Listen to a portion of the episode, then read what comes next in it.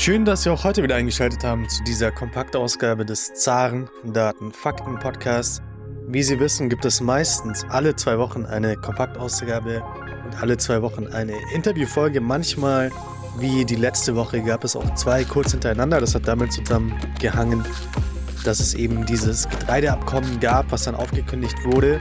Und da hatten wir eben ähm, eine Episode parat und die wurde dann quasi eingeschoben. Deswegen gab es letzte Woche eben eine Folge mehr, eine Interviewfolge und jetzt können Sie sich wieder auf den gewohnten Rhythmus freuen. Die äh, Kompaktausgaben und die Interviewfolgen kommen immer abwechselnd. Ja, heute haben wir verschiedene Themen zu besprechen. Nämlich als erstes Thema wollen wir darauf eingehen, dass es ein neues E-Visum gibt für Russland. Ähm, danach äh, gehen wir auf eine neue Prognose des Internationalen Währungsfonds ein. Und danach möchten wir noch den sogenannten Russland-Afrika-Gipfel, der stattgefunden hat in St. Petersburg, uns im Detail anschauen. Seit gestern, seit dem 1. August, äh, kann man ähm, elektronische Visa für Russland äh, anscheinend online beantragen. E-Visum-Dienstleistungen sollen in 55 Ländern angeboten werden, zu denen, laut früheren Aussagen von russischen Offiziellen, auch die äh, Mitglieder der Europäischen Union gehören sollen. Dann hat der IWF seine Prognose abgegradet. Wir erinnern uns, der Internationale Währungsfonds hat im Januar die erste Schockprognose für die russische Wirtschaft veröffentlicht. Und damals hat der äh, Internationale Währungsfonds gesagt, äh, vorhergesagt, dass die russische Wirtschaft äh, 2023 um 0,3 Prozent wachsen wird. Damals gab es einen regelrechten Aufschrei. Manche haben dem Internationalen Währungsfonds vorgeworfen, er würde russische Propaganda verbreiten. Sie erinnern sich vielleicht an Jeffrey Sonnenfeld. Bekannt durch den Yale Report, der ja im letzten Jahr vor genau einem Jahr äh, im Sommer die Runde machte durch die Medienlandschaft. Und Jeffrey Sonnenfeld, äh, nachdem er dann gesehen hat, dass der Internationale Währungsfonds eben ein Wachstum sogar für 2023 im Januar prognostizierte, hat dann in öffentlichen Interviews mit Millionen von Zuschauern äh, gesagt, der internationale Währungsfonds würde hier russische Propaganda betreiben. Auf jeden Fall ähm, hat der internationale Währungsfonds jetzt seine Prognose weiter verbessert, äh, ja, ähm, um 0,8 Prozentpunkte, mittlerweile auf 1,5 Prozent. Also der internationale Währungsfonds hat seine Prognose angepasst. Ähm, er liegt damit im Mittelfeld der Prognosen. Also wir können da mal reinschauen. Generell ähm, gehen mittlerweile die allermeisten Wirtschaftsinstitute von einem Wachstum der russischen Wirtschaft dieses Jahr aus. Ähm, die meisten liegen da im Bereich von 1,5 bis 2 Prozent.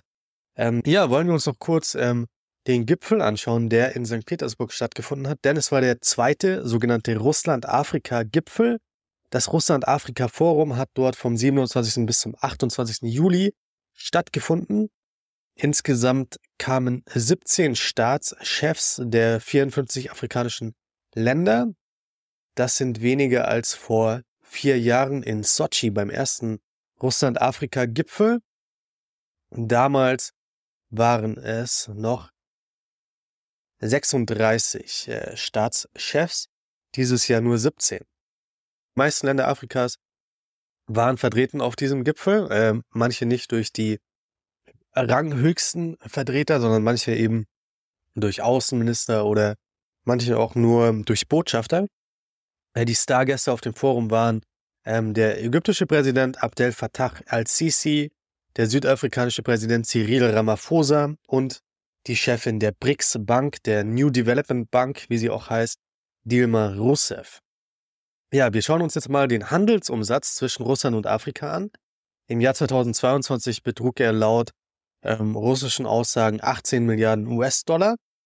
Das ähm, hört sich jetzt ähm, gar nicht so viel an. Und wenn man das auch vergleicht mit China beispielsweise, dann ist das relativ wenig, da China einen Handelsumsatz von über 280 Milliarden US-Dollar mit den afrikanischen Ländern verzeichnet. Die USA beispielsweise haben ein Handelsvolumen von 68 Milliarden US-Dollar. Das ist ungefähr äh, auf dem Level von Frankreich. Frankreich hat einen Handelsumsatz mit Afrika von 70 Milliarden US-Dollar. In der Europäischen Union ist Italien führend, äh, sehr interessant mit 80 Milliarden US-Dollar Handelsumsatz mit dem afrikanischen Kontinent. Deutschland hatte 2022 einen Handelsumsatz mit dem afrikanischen Kontinent von 63 Milliarden US-Dollar. Wir sehen also, der russische Handelsumsatz mit Afrika ist ja nicht besonders hoch. Ähm, und auch in den letzten vier Jahren, eigentlich hatte man sich als Ziel gesetzt, diesen Handelsumsatz zu verdoppeln, aber aufgrund von Corona, aufgrund von anderen Faktoren, von Sanktionen etc. natürlich, äh, spielen die vielleicht auch eine Rolle, ähm, hat sich der Handel hier seit 2019, seit dem ersten Russland-Afrika-Forum nicht wirklich verändert. Und jetzt hat man eben das Ziel, bis 2030 möchte man den Handelsumsatz mit dem afrikanischen Kontinent von russischer Seite auf mindestens 36 Milliarden US-Dollar verdoppeln. Mit Hinblick auf den Handel zwischen Russland und Afrika ist auch die Lebensmittelversorgung ein ganz zentraler Faktor. Der russische Präsident Wladimir Putin kündigte auf dem Russland-Afrika-Forum an, kostenloses Getreide in sechs afrikanische Länder zu liefern, darunter Burkina Faso, Simbabwe, Mali, Somalia, die Zentralafrikanische Republik und Eritrea.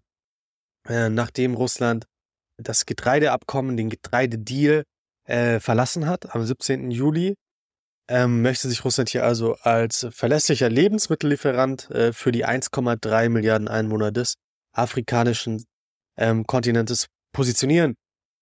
Bei einem Arbeitsessen ähm, hat der südafrikanische Präsident Cyril Ramaphosa laut Protokoll gesagt, dass die afrikanischen Delegationen sich für eine Wiederaufnahme dieses Getreideabkommens aussprechen und äh, in dem Transkript dieses ähm, Arbeitsessens wurde eben auch gesagt von ihm, äh, dass er nicht gekommen sei, um Geschenke zu erbitten. Ähm, also in seiner Plenarrede betonte auch der russische Präsident, dass der Handel mit Agrarprodukten sehr stark wächst. 2022 ist er um 10% gewachsen auf 6,7 Milliarden US-Dollar und von Januar bis Juni diesen Jahres sei er bereits um weitere 60 Prozent gewachsen. Also Russland exportierte im Jahr 2022 insgesamt 11,5 Millionen Tonnen Getreide nach Afrika. Allein in den ersten sechs Monaten dieses Jahres waren es schon fast 10 Millionen Tonnen. Wir können also sehen, dass Russland ähm, hier wesentlich mehr Tonnen, Millionen Tonnen Getreide nach Afrika exportiert. Der Handel Russlands mit Afrika ist vor allem auf den Norden Afrikas und auf den Süden Afrikas beschränkt. Dort sprechen wir von Staaten wie Ägypten, was äh, sehr viel Getreide aus Russland bezieht, oder auch andere Staaten, Algerien etc. Und im Süden natürlich Südafrika, aber der Handel mit Zentral-, Ost- und Westafrika ist ähm, nicht besonders groß und da hat man sich eben auch als Ziel gesetzt, diesen Handel auszubauen.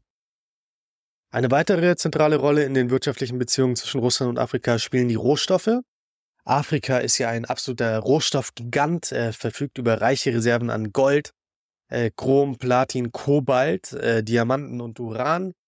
Bis zu 40 Prozent der weltweiten Goldreserven sind in Afrika. Bis zu 90 Prozent der Chrom- und Platinreserven sind dort auch. Und ähm, Russland hat auch ähm, afrikanischen Ländern jetzt Schulden in Höhe von über 20 Milliarden US-Dollar abgeschrieben. Außerdem plant Moskau seine Präsenz in Afrika auszubauen. Neue Konsulate sollen eröffnet werden. Konsulate, die auch geschlossen wurden, nachdem die Sowjetunion zusammengebrochen ist. Dort wurden äh, einige ähm, Konsulate damals geschlossen. Und ähm, äh, dadurch, dass auch ähm, viele Diplomaten ausgewiesen wurden aus westlichen Ländern, gibt es eben sehr viele Diplomaten, die man auch äh, eventuell nach Afrika schicken könnte, dort äh, wieder die Missionen aufbauen kann, die eben nach dem Zusammenbruch der UdSSR damals geschlossen wurden. Und man hat auch vor, das äh, Personal in den bestehenden diplomatischen Vertretungen auszubauen. Ja, das dazu zum Russland-Afrika-Forum in St. Petersburg. Das war das zweite Forum nach dem ersten 2019. Wir können also sehen, 17 Staatspräsidenten kamen. Es waren äh, viele Hochkaräter dabei tatsächlich. Äh, beispielsweise der ägyptische Präsident, der südafrikanische Präsident. Weitere Präsidenten äh, wichtiger Länder waren auch dort. Äh, aber wir können auch festhalten, dass der Handel zwischen Russland und Afrika gerade im Vergleich mit beispielsweise China oder auch mit der Europäischen Union äh, marginal ist äh, und dass man eben hier viel Potenzial sieht und wir beobachten, wie sich das Ganze weiterentwickelt. Äh, wir werden dazu auch bald eine Folge aufnehmen mit einem sehr tollen Gast. Er, er ist der Moderator einer der größten deutschen Podcasts zu Afrika, ein absoluter Pionier auf dem Feld, ein absoluter Top-Experte, was Afrika angeht. Da können Sie sich schon freuen, das wird hoffentlich die nächste Episode. Äh, mit diesem Top-Gast. Äh, und ja, ansonsten wünsche ich Ihnen noch eine produktive